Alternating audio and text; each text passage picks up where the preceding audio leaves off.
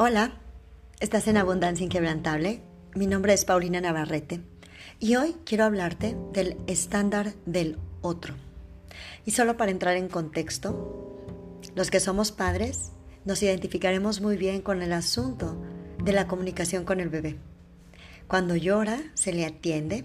Si el chiquito hace alguna gracia, nosotros empatizamos con ellos y el bebé aprende que eso nos gusta como padres.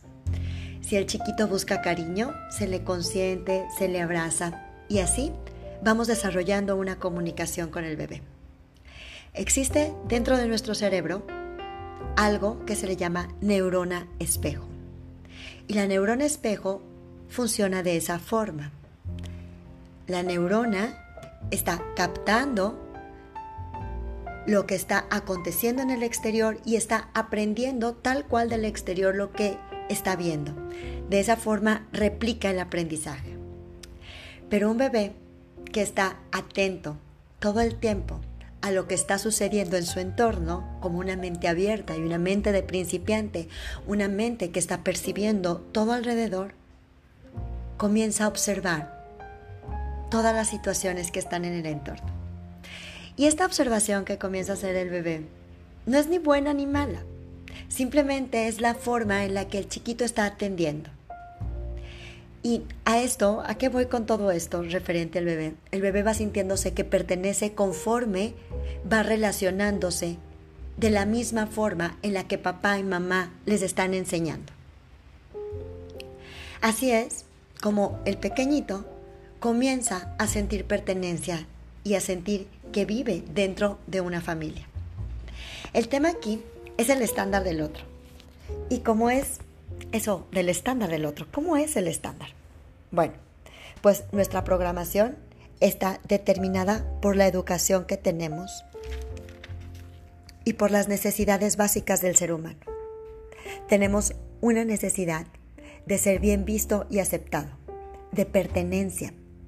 Esta necesidad de pertenecer, por supuesto, viene de nuestro clan, de nuestra familia, de nuestro círculo social, de nuestro entorno. ¿Ok? Y todas estas situaciones de pertenencia a veces es totalmente eh, social, sociocultural. Y comenzamos como un poquito a contraer o a contener, o ni siquiera alcanzo a percibir qué es lo que yo realmente quiero, qué es lo que de verdad quiero y necesito. ¿Se acuerdan? Hace mucho tiempo Creo que no es tanto, pero bueno. Cuando el divorcio era mal visto y juzgado. Y no se diga hablar de los hijos de padres divorciados. Eran enjuiciados y eran hasta rechazados. Bueno, creo que de hecho sigue habiendo colegios o escuelas donde ni siquiera aceptan a niños de padres divorciados. Pero ese es otro tema. O, ¿recuerdan también cuando viajar con tu pareja o con tu novio era inusual? Y wow, ¿qué iban a decir de ti? La respuesta que cualquier padre de otra generación diría sería bastante dolorosa para las personas y poco inclusiva. Por eso no mencionaré lo que algunos padres dirían referente a eso.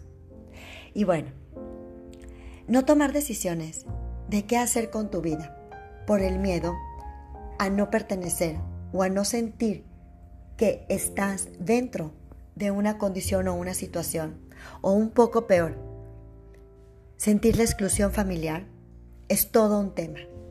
Y justo es el tema que me trae aquí el estándar del otro. Y cuando yo, por estándares socioculturales o por estándares de mis propias creencias, comienzo a apagar mi voz interior. Esto tiene que ver con un tema que a mí me encanta, que es hablar con la verdad. Tampoco se trata de ser una rebelde sin causas y de hacer desórdenes en el mundo. No, no, no, no, no, esto no va por ahí. Este tema trata de conexión interior, trata de conciencia. Y claro, este, este es un tema de abundancia. ¿Por qué? Porque el punto clave es ir hacia tus creencias cuestionar esas creencias y hablarte con la verdad. ¿Qué es lo que yo creo de? Y fíjate, en este momento estoy recordando algo que muchas veces les recuerdo a las, a las consultantes. Y les digo, ¿por qué cuando tú recién están conociendo a alguien, tienes la necesidad de complacer en lo que esa persona está buscando que tú contestes? Y a lo mejor muchas veces ni siquiera es lo que yo quiero contestar realmente, pero contestas lo que esa persona necesita escuchar. Y más hablando de relaciones em, de ligue o de quedantes, como dicen ahora los chicos, o algo así que, eh, como de galanes. Entonces, muchas veces nosotras solemos contestar lo que la otra persona quiere escuchar, cuando realmente ni siquiera es eso lo que yo quiero o pienso. Y lo contesto de esa forma y estoy cumpliendo el estándar de otro que ni siquiera es mi propio estándar. ¿Y qué sucedería si yo hablo con la verdad? ¿Qué sucede si yo aprendo no nada más a expresarlo en voz, sino a contarme a mí misma mi historia de verdad? Ese es justamente el tema de la abundancia. Porque cuando yo comienzo a hablarme con la verdad, el estándar del otro pasa a ser un segundo grado y comienzo a integrarme, a poner el límite, amarme y a honrarme, que es ahí justo en donde nace el amor personal. Hablarme con la verdad, que es lo que yo realmente sí quiero.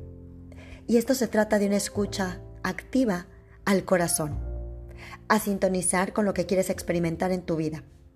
Hablar desde la verdad no es para cualquiera, es para valientes, es para darte el permiso de verte con errores, imperfecta, con caídas, con dolor, y aún así levantarte y seguir con la vida llena de alegría y de amor.